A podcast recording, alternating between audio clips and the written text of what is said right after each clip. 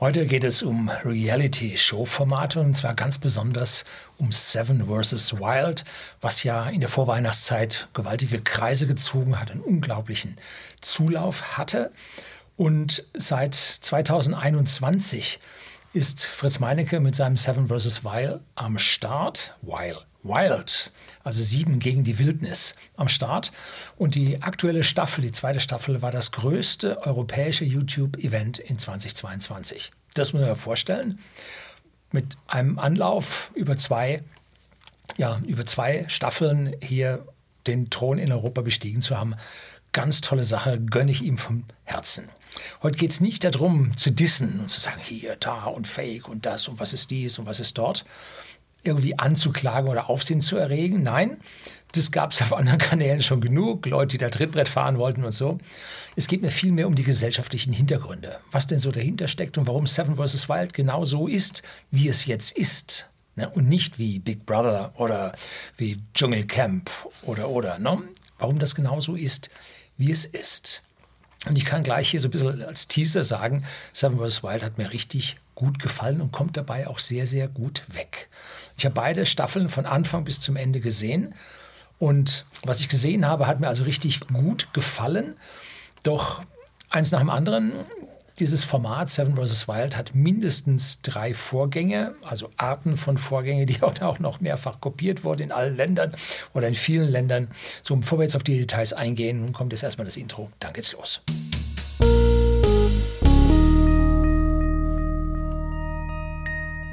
Guten Abend und herzlich willkommen im Unternehmerblog, kurz Unterblog genannt. Begleiten Sie mich auf meinem Lebensweg und lernen Sie die Geheimnisse der Gesellschaft und Wirtschaft kennen, die von Politik und Medien gerne verschwiegen werden.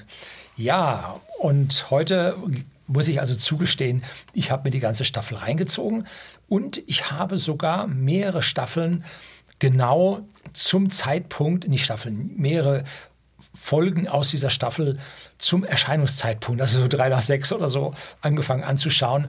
Ja, ich war an dem Ding mit gefesselt, gebe ich gerne zu.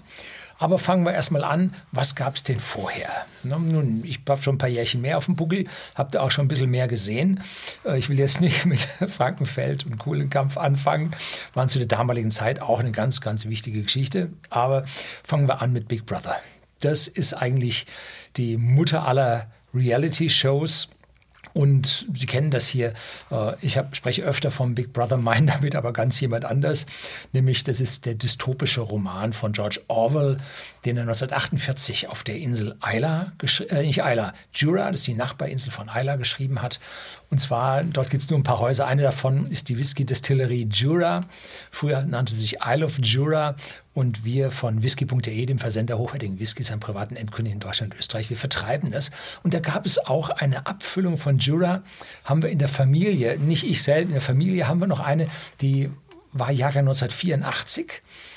Und diesen 1984 vom George Orwell äh, hat er ja, ist er auf den ja auf die Zahl gekommen, weil 1948, wo er dort geschrieben hat, einfach rumgedreht hat auf 1984 und gesagt, weit genug in der Zukunft, kann dann da schon passieren.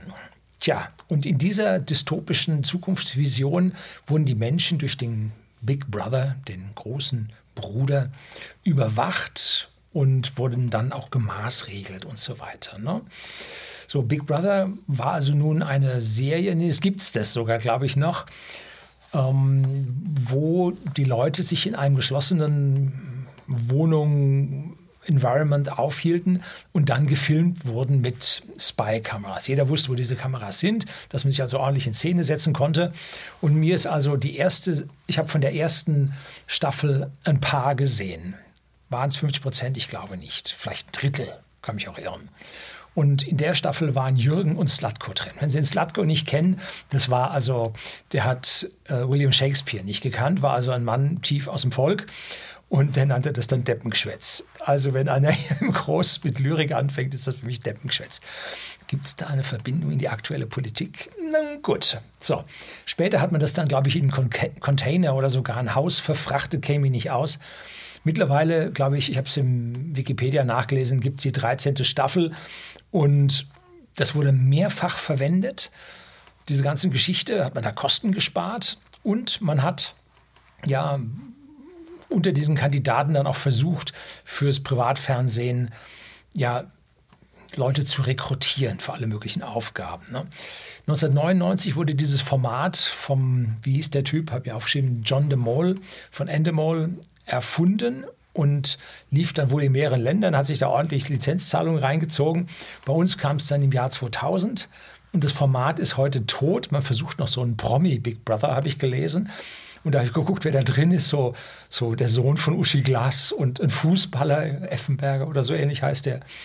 Und das sind also C- oder D-Promis, die da nie nochmal machen dürfen. Ähm, ja, und da versucht man also diesen Zombie, dieses Format noch ein letztes Mal zu beleben, um die letzten Euros aus dieser ganzen Kiste da rauszuquetschen. Wichtig an der Stelle ist eine kontrollierte Umgebung mit den Spy-Cameras außenrum. Und der Zuseher ist ein Voyeur. Der hat also hier nicht eine Interaktion über irgendwelche Rückkanäle oder Kommentare, sondern maximal bringt das Ding Diskussionen im Klickenkreis. Hast du gesehen, wie der und der mit der und der unter der Bettdecke gejuckelt hat und so. Also höchstens gibt es sowas. Ähm, und was haben die Kandidaten davon? Nun, da gibt es für den Sieger, glaube ich, Geld. Und sie haben eine Chance auf Berühmtheit, dass man damit was machen kann, wenn auch nur auf Zeit. Ich glaube, niemand hat es so wirklich bis nach oben geschafft. Und es ist aber die eine oder andere Existenz dabei abgefallen. Und ich habe in Wikipedia nachgelesen, dieser Jürgen aus der ersten Staffel, der scheint es jetzt wohl dem Jürgen Drews auf Mallorca nachzumachen und scheint da also dann zu singen in den Clubs. Ne? Ja, der hatte was mit, mit sowieso mit Disco, glaube ich, vorher zu tun, wenn ich mich, oh, das ist so lange her. Ich weiß es nicht. Nun gut.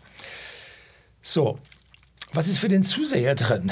Fragen wir doch mal das. Nun, die hängen ewig vor der Glotze. Die haben eine Belustigung, die haben eine Bespaßung, die haben das Verfolgen von Intrigen, das macht man gerne. Da sieht man wechselnde Seilschaften, jede Menge Fremdschämen ist dabei. Uh, also ich kann, wenn ich in Folge sehe oder wenn ich irgendetwas sehe, wo ich mich fremdschämen muss, schalte ich ab. Das Fremdschämen geht gar nicht. Ne? Tja, der einzige Reiz für den Bürger ist also dieses Voyeur, dieser Voyeurismus und am Ende, wer schafft's? Ne? Ähnlich kann man sagen wie die Menschen im Plattenbau oder in eng bebauten Mietswohnungen tief in der Stadt. Die sehen den anderen zu. Manche lassen auch gerne die Vorhänge im Schlafzimmer auf. Da schauen andere dann auch wieder gerne zu. Man hört dann aber auch Streit über die Straße, lautes Geschrei im Sommer, wenn die Fenster offen sind. Ja, und hin und wieder zieht mal einer aus, ne? manchmal mit den Füßen voran, uh, das war jetzt gemein, aber dann wechselt was und dann wird wieder drüber getratscht und geratscht. Und es ist ein Spiegel der Gesellschaft und zwar ja nicht der Gesellschaft, die ich bevorzuge. Und ich habe selbst in den Städten während meines Studiums gelebt. Hm, nein, kein Environment, in dem ich gerne lebe. So kommen wir nun zum zweiten, und zwar dem Dschungelcamp. Das haben Sie vielleicht schon mal mitgekriegt. Und das Ding heißt eigentlich ich bin ein Star, holt mich hier raus. I'm a celebrity, get me out of here. Aus marketingtechnischen Gesichtspunkten völlig krank, den, so ein Ding so zu nennen. Und im Volksmund heißt das Ding Dschungelcamp, Jungle Camp. Weil das einfach im Dschungel spielt, wobei Dschungel ist ein bisschen viel gesagt. Das ist auch eine kontrollierte Umgebung. Ähm, ich habe das Ding mir einmal angeschaut, weil in diesem Dschungelcamp, sagen wir mal so, ich habe mir einige Folgen davon angeschaut, weil ich mir in dieser einen Serie diesen einen Herrn, Langhans heißt er, der ist immer so weiß gekleidet und hat damals in der Kommune 1 gelebt, Berlin. Später hat er in München gelebt wohl. Und dann erinnere ich mich noch dran an die beiden äh, Entertainer, die dabei sind, nämlich der Dirk Bach, der ist dann wohl irgendwann verstorben und eine Dame, Namen habe ich vergessen, die war vorher, glaube ich, Lufthansa-Pilotin, Co-Pilotin und hat gesagt, das ist zu langweilig, da Bus fliegen. Jetzt mache ich etwas anderes in den Medien. Tja, startete bei uns in Deutschland 2004, also deutlich nach dem Big Brother. Und die haben da eine gemeinsame Location in Australien, die von verschiedenen Fernsehteams von den verschiedensten Ländern auf der Welt dann belegt werden. Es gibt wohl solche Jungle Camps auch noch in anderen äh, Lokationen auf der Welt, damit die Leute nicht so weiter reisen müssen, dass die Sand billiger wird. Und bei uns fing das also 2004 an und gestartet hat es in Summe 2002. Da sieht man so ein bis zwei Jahre, braucht man dann zu sehen, war das ein Erfolg und dann streiten sich oder reißen sich die Fernsehanstalten darum, um damit Kohle zu machen. Und ja, ähnlich wie Big Brother das Ding, allerdings mit einer Ekelprüfung, da irgendwelche Hammelhoden essen und, und irgendwas. Ne? Also erneut zum Fremdschämen und im Dschungelcamp wirklich nur einzelne Folgen und wie das so ist, ne? ich hasse es gerade. Ja, oh, ich habe Besseres zu tun. Aber ich wollte den Herrn Langhans, den Gealterten aus der Kommune 1 sehen. Mir war klar, dass der nicht gewinnt. Warum? Nun, der weiß ja, wie Kommune geht. Der hat das sein Leben lang gemacht. Der weiß genau, äh, was da los ist, wie man da die Gemüter beruhigt, wie man sich verhält, dass man nicht den Zorn auf sich zieht. Aber vielleicht hätte er seine Strategie umstellen sollen und hätte, der weiß ja genau, wo es zum Streit in Kommunen gibt. Der hätte vielleicht ein bisschen auf Krawall bürsten müssen. Ja, gut, hat er nicht gemacht. Aber er sagte irgendwann irgendwo mal, habe ich dann im Netz gelesen, dass er das wegen des Geldes gemacht hat, weil er wohl von Hartz IV in seiner Kommune lebt und oder hat er jetzt eine eigene kleine Einzimmerwohnung oder so, sagt er, lebt von Hartz IV und damit kommt dann ein paar Jahre weit, was er dort verdient. Ne? Nun gut, auch ein Ding. Tja, was ist das gemeinsame Big Brother und Jungle Camp? Nun, irgendeiner hat eine Idee. Fürs lineare Fernsehen wird es aufbereitet, kostengünstig, Anleitung, Tantieme zum Erfinder, wichtig. Ne? Und dann hohe Bü Bürokratisierung, geringe Risiken. Man denke mal an, der, an, den Unfall, den sehr, sehr traurigen Unfall bei Wetten Das, wo bei so einer Wette da jemand zu Schaden gekommen ist. Und das Wetten Das wurde ja permanent wieder aufgewärmt durch das äh, öffentlich-rechtliche Pay-TV und hat man versucht, also da noch die letzte Kröte rauszuquetschen. Und Seven vs. Wild ist an dieser Stelle anders und trifft viel, viel besser meinen Geschmack. Und ich hatte ja auch schon die erste Staffel in Schweden gesehen. Und die aktuelle Staffel stammt von einer Insel vor Panama im Pazifik. Und wer es nicht kennt, jetzt einen ganz kurzen Abriss. Sieben Kandidaten müssen alleine sieben Tage an einem vorgegebenen Spot in der Wildnis durchhalten. Man darf nicht zu weit sich von dem Spot entfernen. Vielleicht so Abstand 500 Meter. Dort auf den Inseln ging das nun überhaupt nicht, weil da gab es steile, steile Abhänge und dann undurchdringlicher Dschungel. Also das ging da schon nicht. Und dafür dürfen sie sieben Gegenstände mitnehmen was hätte ich da so genommen? Auf jeden Fall eine Machete, ein Feuerstahl zum Feuermachen, eine Hängematte, ein Moskitonetz, äh, ein Fläschchen mit Autan. ja, sowas hätte ich mir mitgenommen. Und das Ganze wird dokumentiert mit GoPros, die man jetzt als Selfie-Kamera verwendet. Dann kann man oben, die hatten zwei mit, also eine so als bewegliche und eine sollte man sich wohl auf, mit einer Haltung am Kopf setzen, dass man also dann sehen konnte, was man da nun machte und so. Das haben die eigentlich alle ganz gut hinbekommen. Man weiß ja nicht, wie viel die da rausgeschnitten haben und so. Und für jeden Tag gab es dann da eine neue Speicherkarte, die in einem wasserdichten Case dann aufgespart wurde. Und ähnlich zum Dschungelcamp müssen also auch sieben Aufgaben, jeder an jedem Tag eine, erledigt werden. Für kleine Verletzungen gibt es ein Medipack. Der wurde auch, oder Medikit, der wurde von auch einer Kandidatin verwendet, um sich einen Stachel aus dem Fuß zu ziehen. Ja, der andere hat ihn nicht rausgezogen, weil er nachher so eine Schwelle ist am Fuß. Ne? Knossi hatte ein Stück Holz im Fuß. Gut, das Öffnen bringt Punktabzug. Ne? Und für große Verletzungen gab es dann noch ein Notfallkit, der immer bei sich getragen werden musste, mit dem man sich zum Beispiel äh, ein Bein oder einen Arm abbinden konnte, wenn man da seine Ader mit der Machete aufgeschlagen hätte. Ne?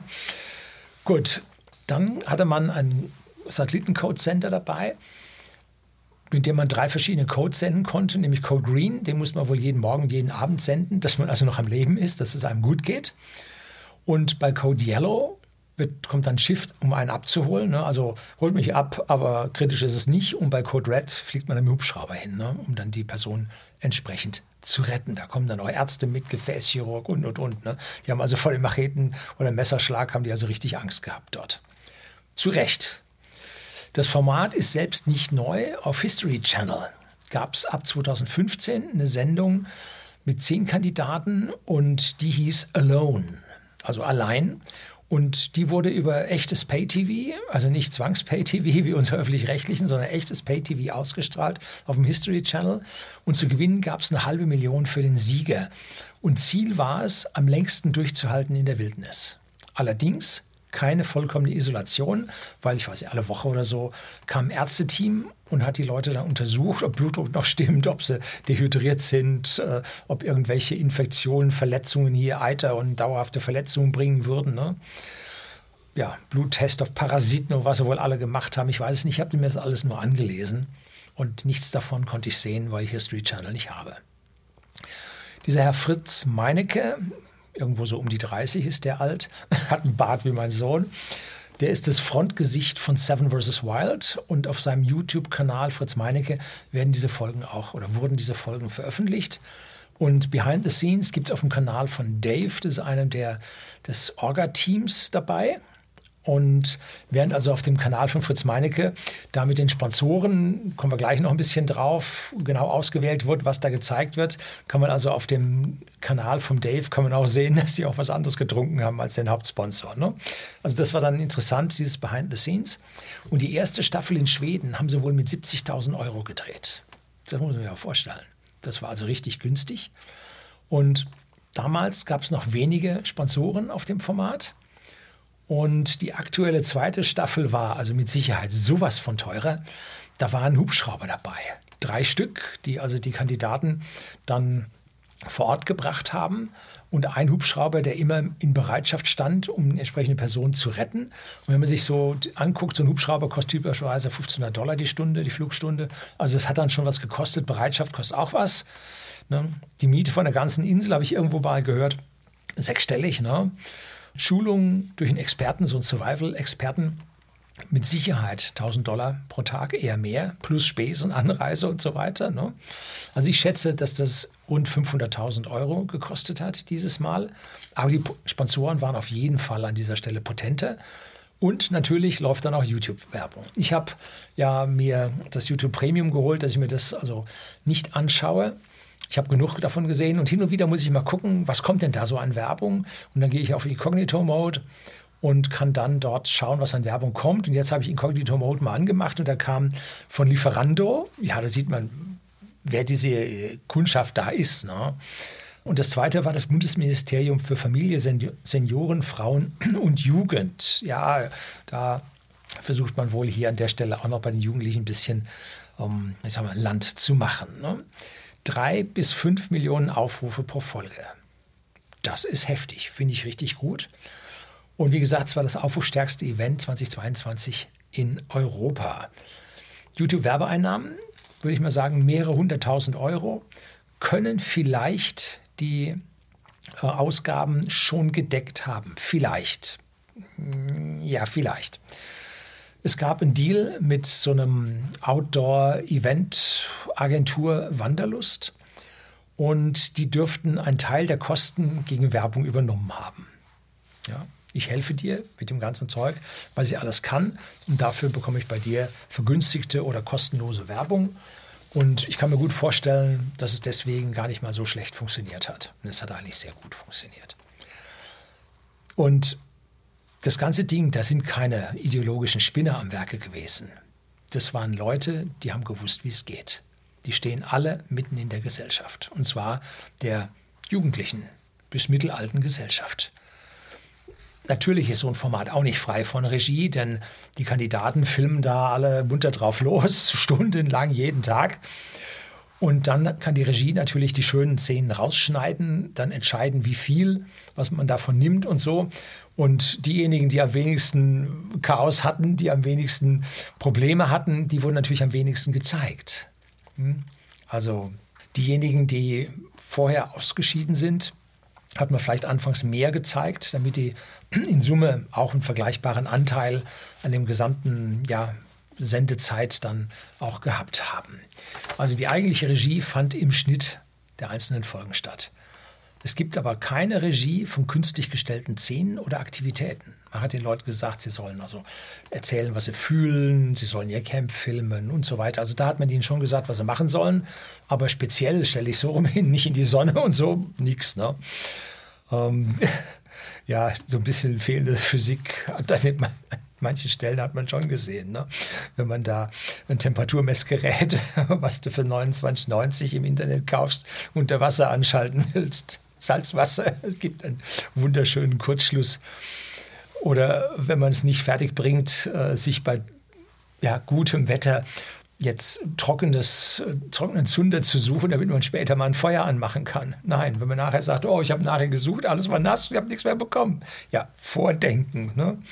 Oder wenn man Temperaturen messen will oder wenn man Holz spaltet. Ja, bitte nicht mit den Ringen. Das ist fest. Der Baum soll ja nicht umfallen, sondern zu den Markstrahlen, senkrecht zu den Ringen. Auch das äh, merkt man an vielen Stellen, waren die Leute einfach jung.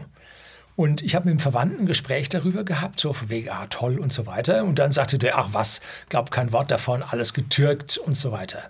Hm.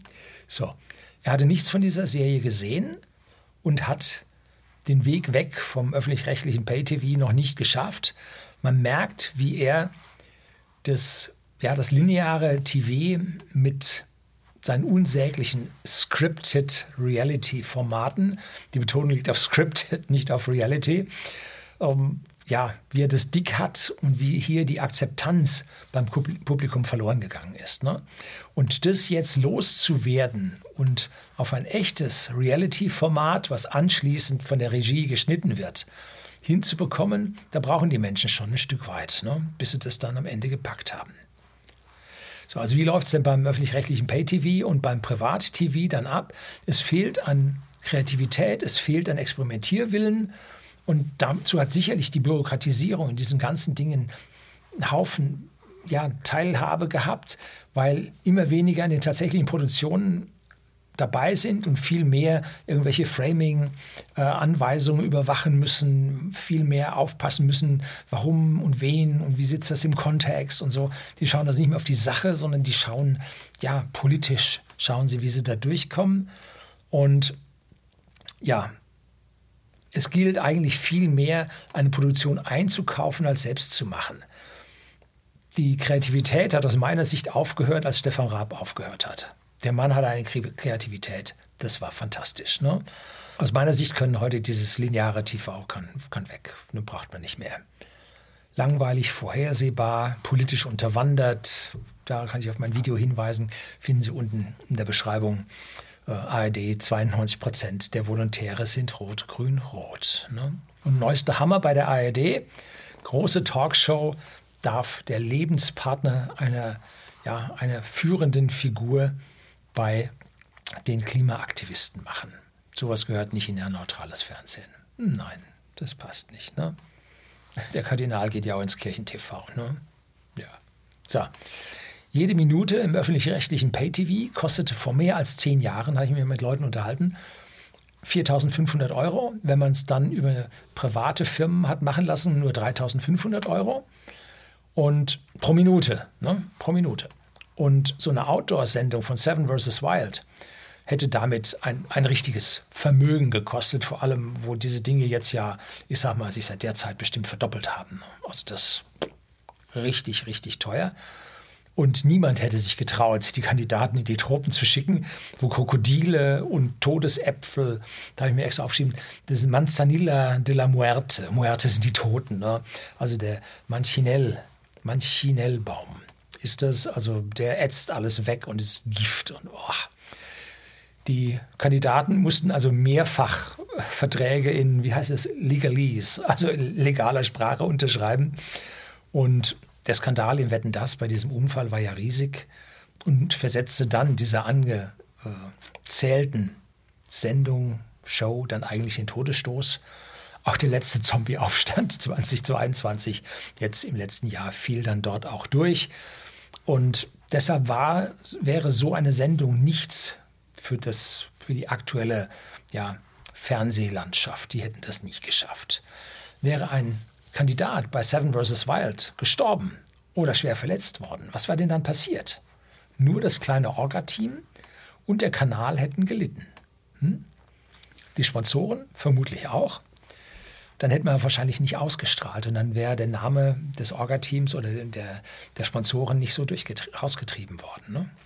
Es gab für die Betreiber also viel zu gewinnen und für die Medienkonzerne, die das lineare TV machen, gibt es halt viel zu verlieren. Ne? Da wird also eher geklammert und eher die Fründe festgehalten. Und auch die Serie Alone vom History Channel traute sich bislang nicht in die Tropen zu gehen. Und das ist das Schöne an den kleinen Produktionen. Es gibt immer wirklich was Neues. Für jeden etwas anderes, genau zu dem Termin, den man sich aussucht. Und interessant war, dass YouTube mit dem Ausliefern nicht nachkam. Einmal habe ich eine Sendung, weil ich wirklich Zeit hatte und wirklich interessiert war, um 18.03 Uhr oder so habe ich die angeschaltet. Und was gab's? 450p. Alles drüber hätte, hat geruckelt. Ich habe es versucht höher zu schalten. Jede Menge Artefakte, schlechtes Bild. Und interessant war an der Stelle auch, dass die Serie in 2,7K gedreht wurde, also 1440p. Und ansonsten wären wohl die Speicherkarten zu schnell voll geworden und vielleicht auch das Postprocessing hätte vielleicht zu lange gedauert. Ne? Also in 4K, in höchster Auflösung, höchster Qualität zu drehen, hat die Probleme und auch die GoPros, die da verwendet wurden, ich konnte es nicht sehen. Zehner, ich würde eher sagen, es waren vielleicht Neuner vom letzten Mal noch, die sie wiederverwendet haben. Dafür sprechen auch die 64 Gigabit, Gigabyte Karten, die sie da hatten. Die wurden heiß bei 4K, die überhitzten, die konnte man nicht so lange laufen lassen. Wahrscheinlich deswegen ist man auch noch runtergegangen. Also für mich ist Seven vs. Wild eine echte Bereicherung der Medienszene. Keine ewig langen Serien wie Big Brother, die, die letzten haben sie gleich auf 365 Tage gezogen. Auch keine Hochglanzproduktion, obwohl das Material war überraschend gut. Also fand ich wirklich erstaunlich. In der Nacht war es halt schwierig. Nun, gut.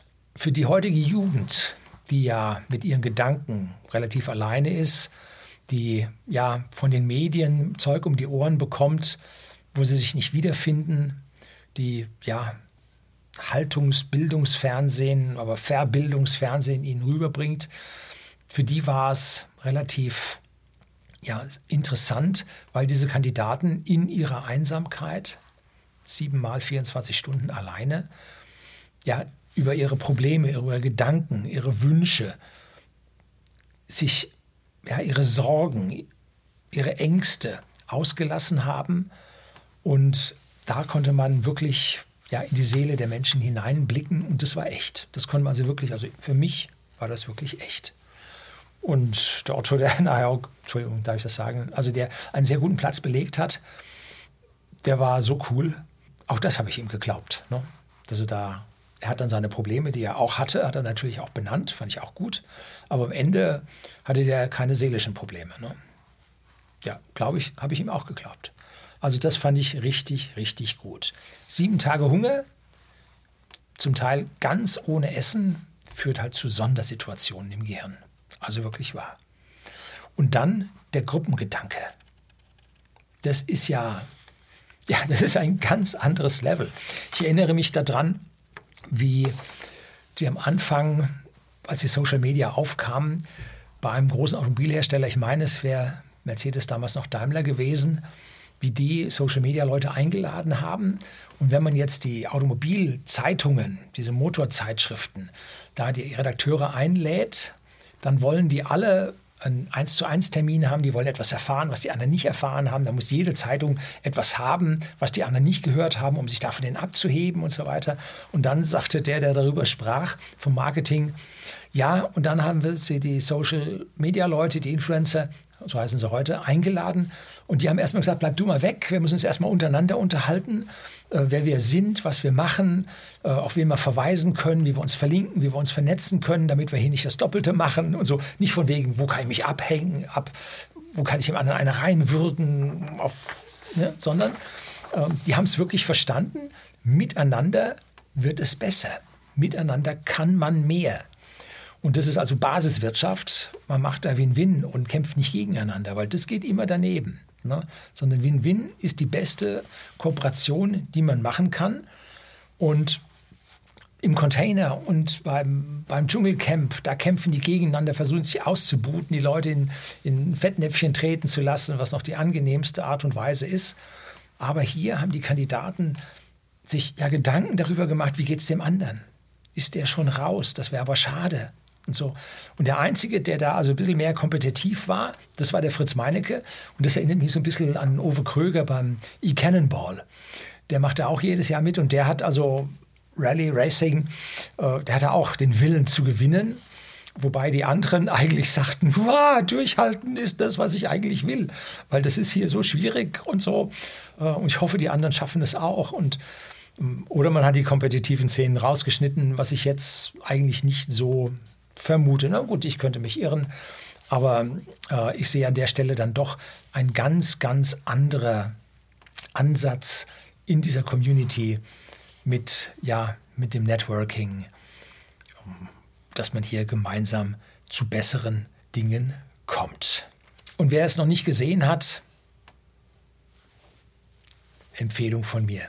Schauen Sie sich an. Zwischendrin gibt es mal ein paar längere Szenen, ein bisschen Kritik muss man auch machen.